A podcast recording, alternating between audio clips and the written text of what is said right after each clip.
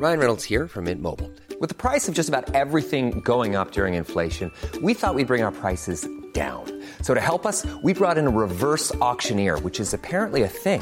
Mint Mobile unlimited premium wireless. Ready to get 30, 30, bit to get 30, bit to get 20, 20, 20, bit to get 20, 20, bit to get 15, 15, 15, 15 just 15 bucks a month. So, Give it a try at mintmobile.com slash switch. $45 upfront for three months plus taxes and fees. Promo for new customers for limited time. Unlimited more than 40 gigabytes per month. Slows. Full terms at mintmobile.com. Dixo presenta Factor Kaiser con Max Kaiser. Dixo is back. Información trascendente con Max Kaiser. Factor de cambio. Factor Kaiser. Tema número uno. El megafraude del tren México-Toluca, parte 2. Tema número 2. El obradorato renunció a la transición eléctrica. Tema número 3. Morena engañó a los damnificados del sismo de 2017. Estos son los tres temas que vamos a ver el día de hoy en este episodio de media semana. Muchos temas empiezan a conectar entre sí. Es importante que le conteste a todas aquellas personas que cuestionaron lo que platicamos aquí en el episodio 108 sobre el tren México-Toluca. Porque es importante que aprendamos a conectar las diferentes cosas, a entender lo que está sucediendo y no quedarnos con los simples discursos políticos de uno y de otro lado. La idea es que tú y yo aprendamos juntos a exigir rendición de cuentas, a exigir y a evaluar diferentes proyectos para que se pueda utilizar de la mejor manera posible lo que tú y yo aportamos de nuestros impuestos, de nuestras ganancias legítimas. De eso se trata hacer democracia. De eso se trata este programa, de convertirnos en ciudadanos valientes y exigentes que toman en sus manos su democracia. Acompáñame a ver los tres temas de hoy. Tema número uno. El megafraude del tren México-Toluca, parte 2. Mucho enojo causó el episodio 108 sobre el desfalco multimillonario que está provocando el inacabado tren México-Toluca. Más enojo causó aún el video que grabé el día de ayer al pie de las columnas que no tienen nada encima, ubicadas allá en Santa Fe, que supuestamente cargarán un día al imaginario tren México-Toluca, que hoy solo es un recorrido panorámico de 21 kilómetros en la Bella Toluca, que va de Sinacantepec a Lerma, de los 57 kilómetros que debería de tener la obra completa, que va de Sinacantepec a la estación del Metro Observatorio en la Ciudad de México. Tres quejas sobre mi video fueron las más comunes, tanto en TikTok como Twitter como en YouTube. La primera, la obra es de Peña y no dijiste nada en su momento. La segunda, la corrupción de esa obra viene desde Peña. La tercera, por lo menos la va a acabar y es un orgullo. A ver, vamos una por una de estas eh, sabiondas eh, observaciones que resumí aquí, obvio sin las groserías, sin los adjetivos y sin las furiosas reclamaciones. A ver, el primero, la obra es de Peña y no dijiste nada en su momento. Claramente quienes dicen eso no vieron el episodio 108 de Factor Kaiser en el que explicaba que el estudio que hicimos en el IMCO, Ana Thais y yo, lo presentamos en una conferencia de prensa en marzo del 2018, durante el gobierno de Peña, y señalamos todos los enormes riesgos de corrupción que tenía claramente, los enormes costos que ya cargaba, que ya lo hacían no rentable socialmente en 2018, y todas las dudas que teníamos sobre su funcionamiento. En la página del INCO hoy aún puedes encontrar el informe completo, el video de la conferencia de prensa de marzo del 2018 y una carta firmada por mí enviada de manera directa al secretario de Comunicaciones y Transportes al que le adjuntamos el reporte completo. Segunda queja del obradorato a mi video.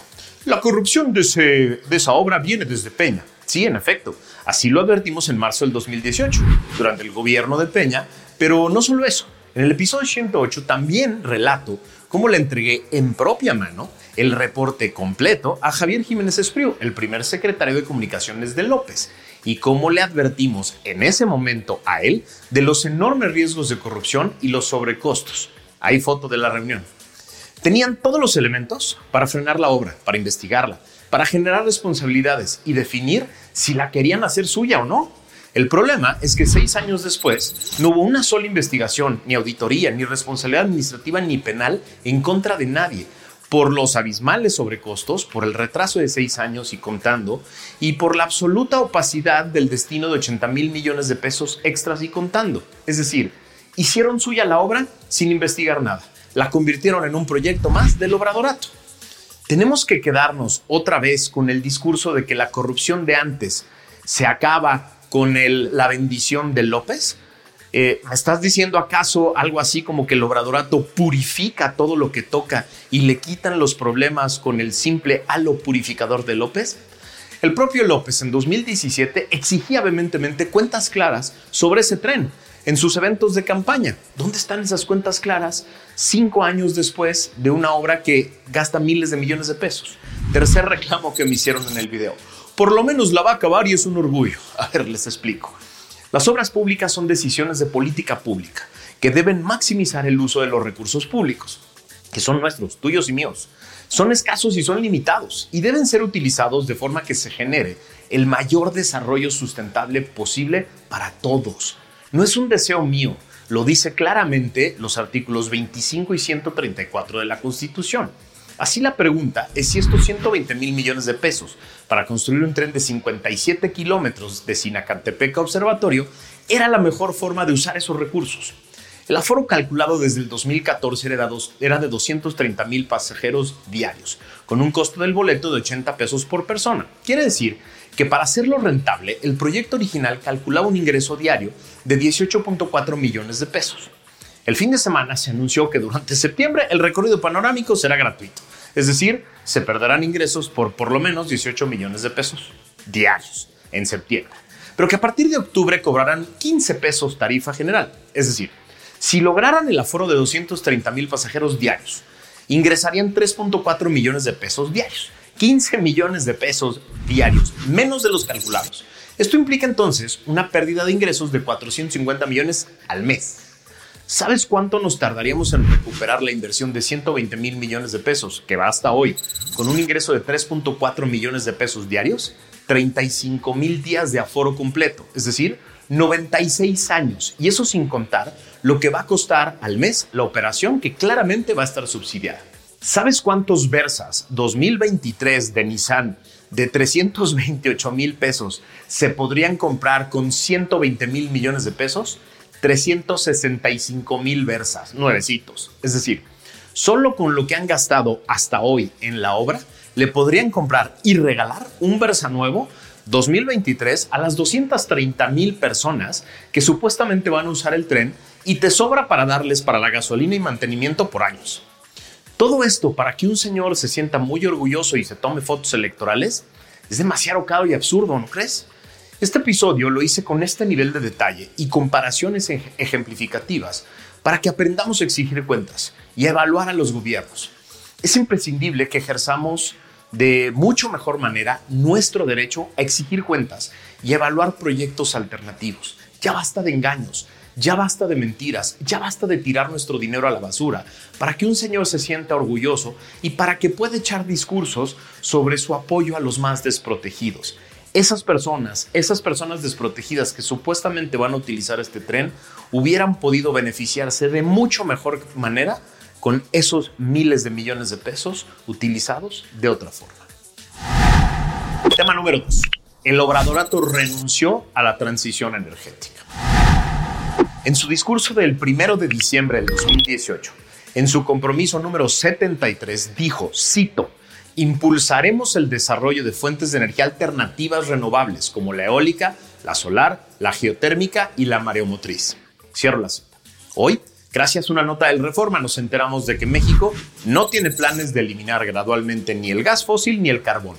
Ha estado reduciendo el apoyo a las nuevas energías renovables y está muy lejos de descarbonizar su suministro de electricidad, advierte un reporte de Climate Action Tracker, CAT, presentado el martes pasado. De hecho, coloca a México en el último lugar junto con Japón en una evaluación de 15 países y a la Unión Europea sobre el progreso de la adopción de medidas compatibles con el cumplimiento de la meta de eliminar el calentamiento global a un máximo de 1.5 grados Celsius en materia de usos de carbón, gas fósil y energías renovables en la generación de electricidad. La evaluación ubica los mejores desempeños en Reino Unido, Chile, Alemania y Sudáfrica. El informe Desconectando los fósiles, así se llama, indica que en el caso del empleo del carbón y el gas fósil en México, México, este país, va en la dirección incorrecta, mientras que las energías renovables se encuentran completamente rezagadas.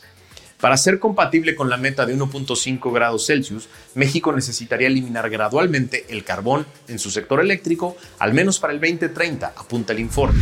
En tanto, señala, el gas fósil es la fuente dominante de generación de electricidad en México y es responsable de más de la mitad de su energía. México no tiene planes de eliminar gradualmente el gas fósil ni comprometerse con un sector energético descarbonizado, asegura el reporte.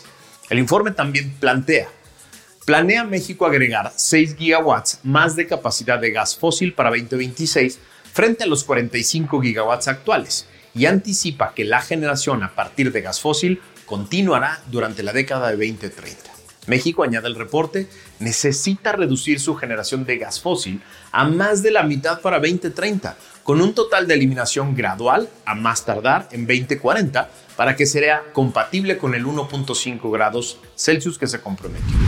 CAT remarca que el país también necesita generar al menos dos tercios de su energía a partir de fuentes renovables para 2030, como lo prometió López, para ser compatible con esta, frente a aproximadamente una quinta parte que hace en la actualidad. En los últimos años, México ha dado marcha atrás en políticas que apoyan e incentivan el desarrollo de nueva capacidad de energía renovable por parte del sector privado y, en cambio, ha priorizado la modernización de las centrales hidroeléctricas nacionales existentes, cuestiona el reporte. ¿Qué hubiera hecho un buen presidente? Primero, cumplir con el compromiso 73 que él mismo hizo, que es el utilizar energías renovables y hacer la transición pero también dejarse asesorar por expertos de verdad, que hay muchos en México. En lugar de poner el futuro de la electricidad mexicana en manos de uno de los dinosaurios más corruptos y anticuados que hay en este país, como es Manuel Bartlett. Tema número 3. Morena engañó a los damnificados del sismo de 2017.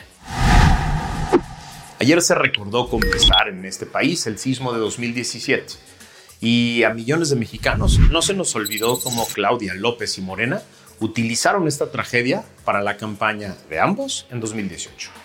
Le prometieron de todo a los damnificados. No escatimaron en ofrecimientos y juramentos para obtener el voto de las víctimas y de sus familias. En una nota de Animal Político de ayer, nos enteramos de que seis años después del sismo de 7.1 grados que sacudió el país el 19 de septiembre del 2017, el 32% de los damnificados de la Ciudad de México, que forman parte del censo elaborado por la propia autoridad para programas de apoyo, continúan sin volver a sus viviendas, ya que éstas se encuentran en obra o en algunos casos ni siquiera han comenzado con la reconstrucción. Cito, yo sigo sin regresar a mi casa desde el día del sismo. Nos dijeron que el edificio se podía rehabilitar pero la mayoría de los vecinos optaron por la reconstrucción a través de un esquema de redensificación, en el que se aumentaron de 6 a 9 los espacios de vivienda para recuperar la inversión y a la fecha la obra no se ha terminado, comentó Jael Castillo, quien perdió su departamento ubicado en Alfonso Reyes 188, Colonia Hipódromo Condesa. De acuerdo con los datos de la Comisión para la Reconstrucción de la Ciudad de México, actualmente hay 5.250 viviendas y edificios de departamentos que se encuentran en reconstrucción y rehabilitación, como es el caso del Alfonso Reyes 188. Los vecinos entrevistados por Animal Político coinciden en que la organización de los damnificados en colectivos ha sido clave para las personas afectadas, para que sean escuchadas por las autoridades, pero además para generar el compromiso de que contarán con un espacio de vivienda en algún momento. Cito, quedamos todavía más de 30% por regresar a casa. Somos pocos gracias a que nos organizamos. La mayoría han recuperado su vivienda. Todo ha sido porque negociamos junto con el gobierno de la ciudad y eso ha ayudado, pero a pesar de todo seguimos con largas, señaló Héctor. Esto, obvio, además, de la multa de 197 millones de pesos que el INE le puso a Morena por utilizar el fideicomiso para ayudar a los damnificados para financiar su campaña, que ya vimos hasta en video cómo ordeñaban esa cuenta, entre otros el actual secretario particular de López. ¿Qué hubiera hecho un buen presidente? Primero, abstenerse de utilizar electoralmente esta tragedia terrible del sismo del 2017. Pero después, ya en el poder, un buen presidente se hubiera asegurado de que todas las personas a las que les prometió un hogar a cambio de su confianza y de sus votos, seis años después tuvieran un hogar, en lugar de tener que estar suplicando de todas las formas posibles.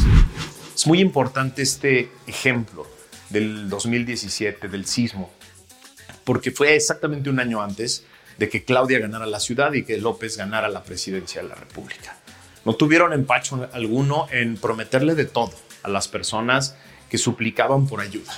No tuvieron empacho en robarse el dinero del fideicomiso para usarlo en las campañas. Y esto no lo digo yo, esto está definido por el INE. No tuvieron empacho en hacer promesas que sabían que no iban a cumplir. Y es lo mismo que van a hacer otra vez. Te van a volver a hacer las mismas promesas. La ventaja que ya tienes hoy, que no tenías en 2018, es que no los habías visto gobernar el país. Hoy ya los viste. Hoy ya sabes que prometen cosas que no cumplen.